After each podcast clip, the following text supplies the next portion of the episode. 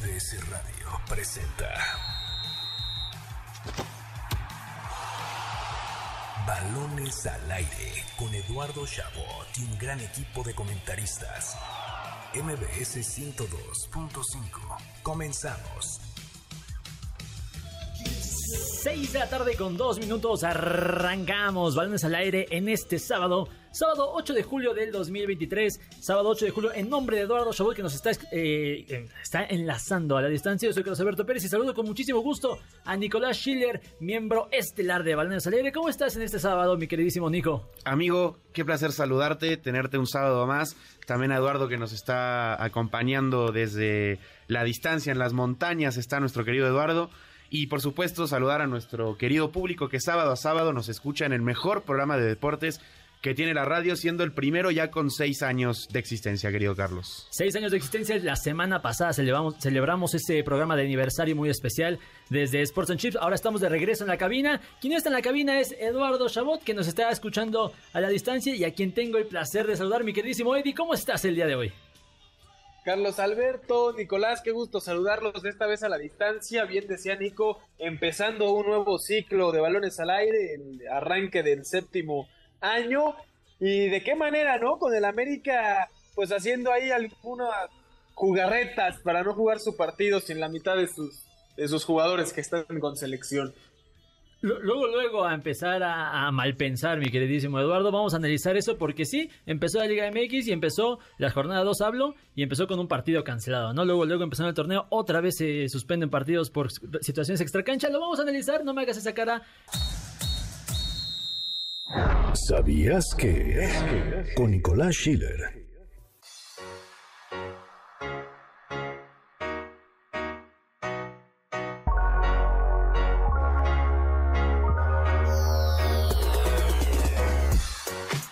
Jueves, el partido de segunda ronda de Wimbledon entre Stefanos Tsitsipas y el británico Andy Murray se suspendió por reglamento del All England Club.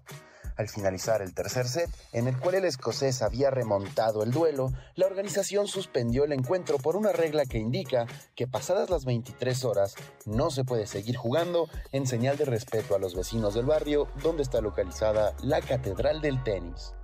Esta medida se implementó en 2009 cuando el ayuntamiento de Merton decidió establecer un toque de queda durante la construcción del techo que ayuda a cubrir el campo y que se puedan llevar a cabo partidos con luces artificiales.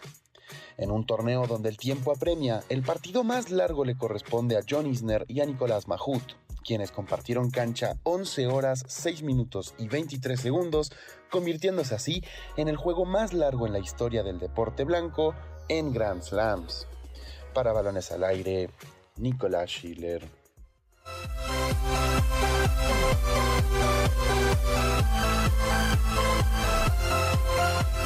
Estamos de regreso aquí en Balones al Aire por MBS 102.5. Yo soy Carlos Alberto Pérez junto a mí, Nicolás Schiller a la distancia, Eduardo Chabot. Eh, regresamos y en el corte pasó una locura en el partido de Cruz Azul Toluca. Primero, un penal anotado por nada más y nada menos que el arquero del Toluca, Thiago Volpi, así que ya lo, gana, ya lo ganan los Diablos 1-0. Y después, dos minutos después, o un minuto, un error garrafal de Sebastián Jurado. Eh, lo expulsan después de cometer una mano vergonzosa, ¿no es así, este mi queridísimo Nico? De un error, se podría decir que infantil, aparte bien lo mencionas. Eh, un arquero se había hecho héroe en un momento del partido y dos minutos después el otro hizo el ridículo de manera eh, verdaderamente vergonzosa. Y, y, se va expulsado. De, se va expulsado y, y, dejando al Cruz Azul con un jugador menos y en desventaja. O sea, realmente es insólito. La cara de Ricardo Ferretti, Eduardo, fue memorable. Estaba como de que no se podía creer que esté dirigiendo este equipo. Increíble. No, bueno, es producto de lo que es producto de lo que él ha hecho, ¿eh? Y, Ahí vas. Y a ver, Ay, no nosotros... trajo a Sebastián Jurado. Eh, pero ok, no, no busco otro portero y tampoco es solo culpa de jurado. Cruz Azul está jugando eh, este torneo en las pocas jornadas, en las dos. Ah, ahí se, perdimos un poquito a, a, Eduardo. Pero lo que estaba diciendo era muy cierto. La verdad es que sí creo que tiene influencia lo que hace Ricardo Ferretti en, eh, en el la confección de este, de este equipo, pero a final de cuentas creo que es más responsabilidad de toda una mala gestión de Cruz Azul que ha llevado a, a Cruz Azul a, a, contratar al propio Tuca. Te perdimos tantito, Eduardo, nada más para que termines la idea. Sí, perdón. Eh, sí, que me parece que sí viene siendo responsabilidad del Tuca, porque bien decíamos, ¿no? El torneo pasado no tuvo tiempo de construir nada, este ya es totalmente su responsabilidad. Ya hablaremos de selección, ¿no? Que pasa lo mismo. Jimmy Lozano se le quiere juzgar mucho por lo que haga en Copa Oro, en un torneo donde ni siquiera él eligió seleccionados, pero bueno, que la gran base es de la que él utilizó en, en Olímpicos y por algo está dando resultados. Eh, lo de Cruz Azul es tristísimo, una, una lástima que, que, nada más no pueden levantar nunca y, y, son destellos cada torneo que podemos hablar bien del Cruz Azul. Eh, ojalá puedan retomar eh, el rumbo porque estas dos jornadas han sido de lo más asqueroso que hemos visto del Cruz Azul en los últimos, en los últimos años. Vamos a ver cómo termina el torneo para la máquina. Siento que le estamos juzgando antes de tiempo al Tuca. Obviamente está empezando con el pie súper izquierdo. Yo juzgo lo que veo, yo juzgo lo que veo y esto es lo que he visto. Pero ya sabemos que la Liga MX se maneja diferente. Lo que mencionaste muy cierto, Eduardo, es lo de Jaime Lozano que se le va a juzgar muchísimo por lo que haga en Copa Oro y tiene su primera prueba fuerte el día de hoy, su primer partido de eliminación directa con la selección mayor. Hoy a las 8 de la noche se enfrentarán a Costa Rica eh, en los cuartos de final de la Copa Oro. En este momento, Panamá está ganando 4-0 a Qatar, prácticamente clasificado a las semifinales de la Copa Oro. México no está en el cruce de Panamá. México se enfrentaría, en caso de victoria, que el ganador del cruce de Jamaica-Guatemala, pero antes Jaime Lozano tiene, Nicolás, una prueba muy complicada contra Costa Rica, a pesar de que no es la, mejor selección tica de, los últimos años. A ver, eh, el Jimmy se está jugando básicamente su... Esto, o esta puede ser la despedida de, Jaime en, selección mexicana. Él lo, lo, decía en conferencia de prensa. Él eh, cuando lo anuncian, lo anuncian para esto, para la Copa Oro, no para el parte del proceso. Ni siquiera se dijo de manera oficial que si ganaba la Copa Oro seguía, o sea, eso es algo más que se ha manejado en los medios de comunicación. Entonces, si México queda eliminado hoy, sería eh, el adiós de Jaime Lozano con el Tri. Ahora, yo creo que mm, eh, quizás en nuestra cabeza seguimos pensando que Costa Rica es complicado por, por lo que hizo en 2014 y, es un par de años después de eso también, pero la realidad es que hoy Costa Rica es una selección de la cual es eh, fuera del eterno Joel Campbell, Celso Borges y algún otro más, no conoces a nadie, o sea, de verdad no conoces a nadie, están en reconstrucción que al igual que México, pero los jugadores de México sí son más reconocibles. Eh, y, no hablo obviamente de los jugadores que están en, en Liga MX nada más. Entonces yo creo que Jaime tiene una prueba complicada porque es eliminación directa, en 90 minutos todo puede pasar. Pero considerando eh, que en esta fase de grupos de esta Copa Oro Costa Rica termina sufriendo, me parece que con... Eh, o sea, vamos, tuvo todos los resultados posibles, victoria, empate y derrota. Y... Pierde contra Panamá en la, primera jornada, después empata contra El Salvador y, finalmente le gana 6-4 a, Nico, Nico, una pregunta. Dímelo. Nico, una pregunta. Eh, ¿A cuántos jugadores de Qatar tú conoces? Eh, la, la, verdad es que ninguno, querido Eduardo. Ah, porque nos ganaron también. O sea, hay como que Costa Rica tenemos que pasarle por encima después de lo que hicimos con Qatar. Ya no estoy tan seguro. Bueno, muy buen argumento. Yo no creo que es, un gran, es, un gran, argumento, pero eh, para ese partido contra la selección de Qatar, a pesar de que obviamente México debió sacar la victoria, hubieron algunas rotaciones, sentí cierta relajación, sobre todo al inicio del partido, y al final acabamos acribillando a Qatar. Y me parece que se está juzgando de más a esa selección del Jimmy. Era un partido de estos en los que obviamente no te deberías de permitir perder. No perdía México un partido de Copa Oro desde hace como 15 años, me parece, o 10. Este, fase de grupos, por supuesto. Eh, entonces, eh, claro que se debe juzgar con dureza, pero tampoco como matar al Jimmy porque fuimos muy superiores a Qatar en ese partido. Pero bueno, más allá de eso, Eduardo, lo que dices es muy cierto. Al final del día, perdiste contra Qatar, que hoy está cayendo 4-0 al minuto 70 contra la selección de Panamá. Y eso nunca va a ser un, eh, muy buen aliciente para llegar a unos cuartos de final. Sí, coincido contigo, ¿no? El castigo es demasiado severo para México por cómo se desarrolló el partido y porque el fútbol de Qatar fue mucho de golpes, fue mucho de, de que no se jugara el partido, más de demostrar una superioridad futbolística que les funcionó, ¿no? Nadie les quita eso, pero me parece que también estuvo bien un golpe a México para decirle, tranquilo, no hay nada escrito y esto por tu oportunidad de medirte ante Costa Rica. Los dioses del fútbol, los dioses de la CONCACAF siguen estando a favor de México, porque en la otra llave toca el partido entre Estados Unidos y Canadá, que son los rivales a los que hubiera querido México evitar a toda costa, que se maten entre ellos, y además evitas a Panamá, que está haciendo una gran Copa Oro, que queda en primero de grupo, que está pasando por encima de Qatar sin ningún problema, y que me parece finalmente México tiene uno de los rivales más cómodos en cuartos de final. Y bueno, después tocará Jamaica seguramente, que sí empieza a ser un poco más complicado, que le sacó un empate a Estados Unidos, pero bueno, no podemos tampoco esperar que, que Jamaica venga aquí a hacer la, la pesadilla del tri más adelante. ¿Por Sí. qué no, Eduardo? Sí, claro, es que, es que para allá va mi comentario, pero ah, primero que nada, yo estoy de acuerdo con lo que dice Eduardo en que México hubiera preferido desde el principio evitar a Estados Unidos y Canadá que se enfrentan ya desde cuartos de final eh, en la Copa Oro, ¿no? No está en este cuadro, pero la verdad es que no sé qué es peor, si en unas eventuales semifinales, porque yo creo que va a pasar México contra Costa Rica el día de hoy y creo que va a ser un, un partido convincente por parte de Jaime Lozano, no sé qué es peor, si en una semifinal caer contra Estados Unidos o Canadá, que sabemos eh, ya no sería extraño por los resultados recientes del tricolor, o caer contra Jamaica, que está haciendo un torneazo, la verdad, y, no nada más de ahorita. Llevan ya varios procesos de Copa Oro en los que tienen muy buenos resultados, incluso eliminan a México en unas semifinales hace, me parece, 5 o 6 años. Eh, pero a ver, en esta misma Copa Oro vienen de ganar el 5-0 a, digo, vamos a hacer también tampoco vamos a poner a, a Jamaica como, como Francia, ¿no? Del 98. La Le subcampeona gan- del le mundo, ganaron dices. 5-0 a San Cristóbal y Nieves.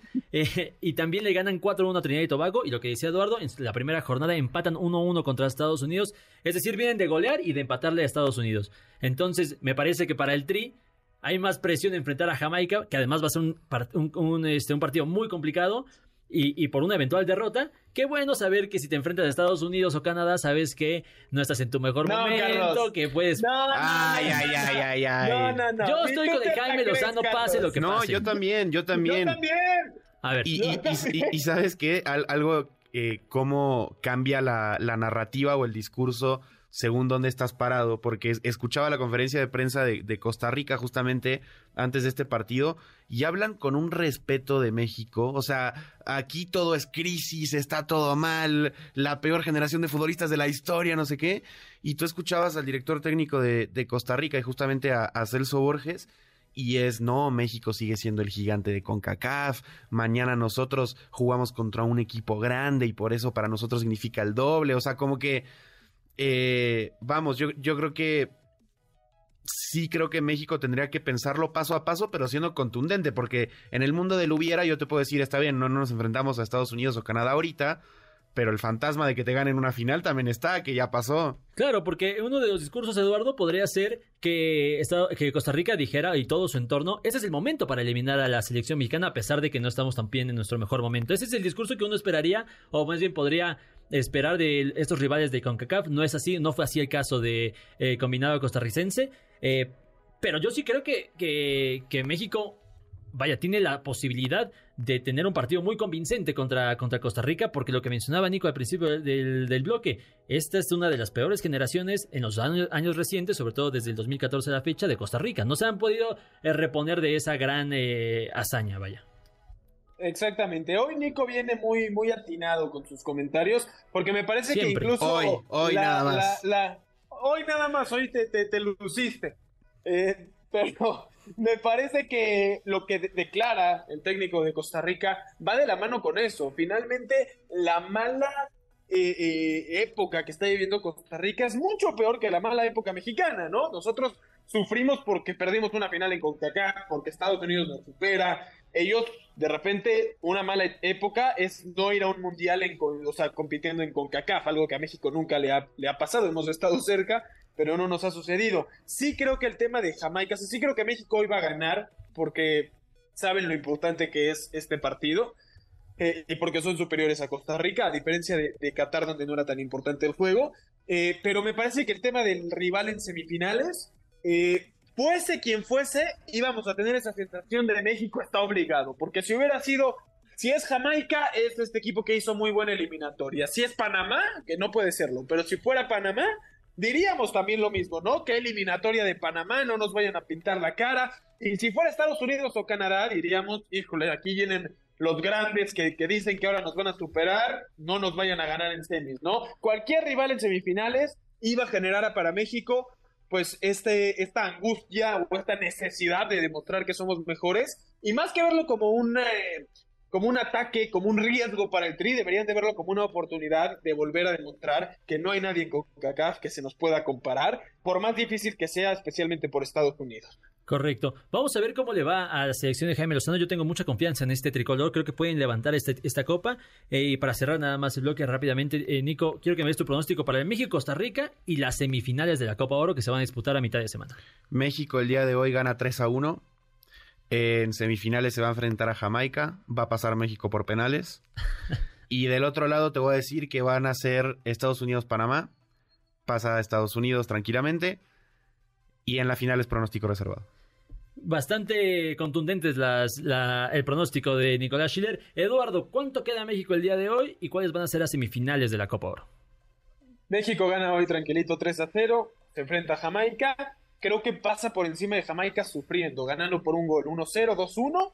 Y la final la jugará frente a Estados Unidos o Panamá. Ahí creo que México va a acabar siendo campeón. Realmente confío en que eso va a suceder pero ojo, sí creo que Panamá podría darle una sorpresa a Estados Unidos en semifinales por la importancia que le están dando al torneo y el hecho de que Estados Unidos está con cuadro B que eso pues siempre va, a jugarle algo en contra, ¿no? Muy, muy, correcto eso. Hay que recordar que Estados Unidos está con su cuadro B y Canadá no tiene a sus las principales figuras, ¿no? Yo que también creo que pasa el día de hoy México con más complicaciones, veo un 2 a 0, tampoco algo tan complicado. En semifinales sí creo que pueden caer contra Jamaica, espero que no realmente por el proceso de Jaime Lozano, quiero que le den la oportunidad, pero creo que si no gana convincentemente el día de hoy Costa Rica y, y sigue dejando dudas, Jamaica va a ser el finalista de la Copa Oro. De otro lado, sí veo a Estados Unidos todavía con uno o dos escalones por encima, incluso con el cuadro B del resto de las selecciones.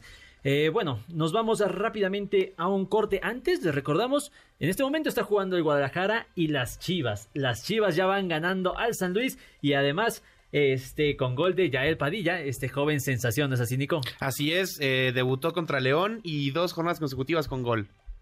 Ahí estemos allá Yael Padilla, vamos a ver cómo le va en este torneo. Ojalá un éxito bastante. Ojalá le, le pronostico un éxito rotunda en la Liga MX. Vaya, es lo que quería decir. Vámonos rápidamente a un corte, Eduardo. Antes tenemos premios. Tenemos un pase doble para que disfrutes de Me Caigo de Risa con Faisy y la familia disfuncional. Así es, pase doble para Me Caigo de Risa. Pero para este premio vamos a lanzar una pequeña trivia.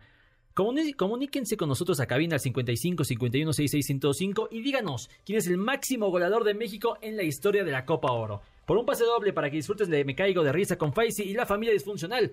Llámenos a cabina, vamos a rápidamente un corte. Eh, también nos, recordamos seguirnos en nuestras redes sociales, arroba el 17 arroba Carlos Alberto PG, arroba Nicolás Schiller y utilizando el hashtag Balones al Aire.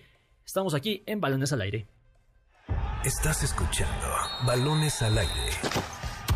En un momento regresamos, MBS 102.5. Muchas gracias por habernos acompañado, Nicolás Schiller. A ti, Carlos, Eduardo, hasta Valle de Bravo, te mando un abrazo, querido amigo. Y por supuesto a todos los que nos escuchan un sábado más en el mejor programa de deportes que tiene la radio. Nos vemos, Eduardo. Gracias por eh, conectarte, aunque sea, ya sé que no viniste, dejaste aquí el changarrito tirado, pero mira, aquí lo levantamos como siempre. Bueno, te diré que más o menos, pero bueno, ya estoy de vuelta la próxima semana. Eh, abrazo como siempre, Carlos, Nico, un placer, Dani y Víctor en los controles, muchísimas gracias. Esto fue Balón Solar yo soy Carlos Alberto Pérez, nos escuchamos el próximo fin de semana y los dejamos con el mejor programa de radio en la historia, Checo Sound, 8-Track. MBS Radio presentó Balones al Aire